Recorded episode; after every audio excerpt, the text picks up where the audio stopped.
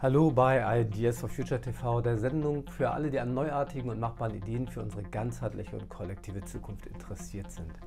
Wir hatten jetzt eine kleine Pause bei unseren Sendungen, denn ich musste mich zwischenzeitlich intensiver um unser neues Startup kümmern, das Ideation, also Ideenentwicklung betreibt und über das wir auch die hier präsentierten Meilensteine zur Elektromobilität der Zukunft entwickelt haben.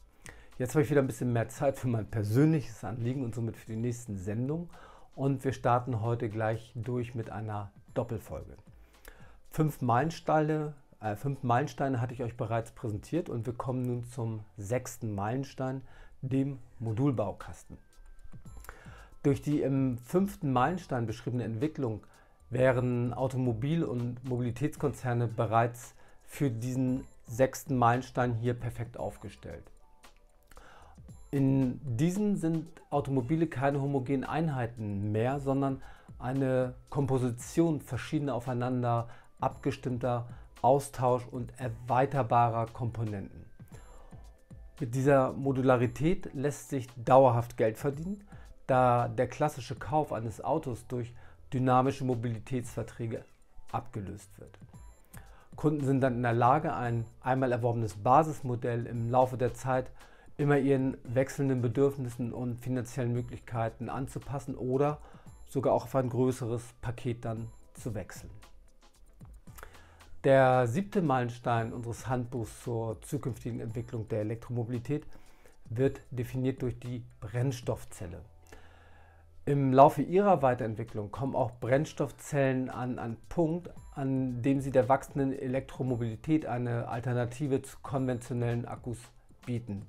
Sie lassen auch hybride Varianten zu und können einfach mit bestehenden Technologien auch kombiniert werden.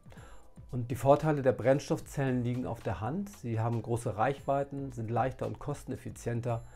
Die Betankung von Brennstoffzellenautos ist, ist ähm, innerhalb von drei bis fünf Minuten möglich und sie können höhere Nutzlasten transportieren. Derzeit hakt es neben einigen anderen Punkten noch an einem weitreichenden Netz von Wasserstoff, äh, Wasserstofftankstellen und dem äh, Engagement deutscher Autobauer.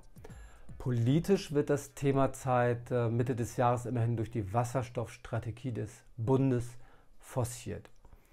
Unsere Ideen zu, zur Wassertechnologie als Ganzes hatten wir bereits im äh, fünften Meilenstein dargestellt.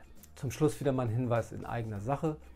Wer Hilfe bei der Umsetzung seiner Ideen benötigt, neuartige Ideen entwickeln lassen will oder gar lernen will, dieses für sich selbst umsonst oder für sich im Team zu tun, der meldet sich einfach bei mir.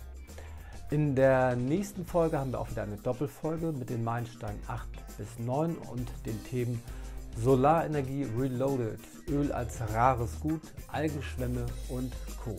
Also bis dahin, euer Thomas Tankiewicz für Ideas for Future TV.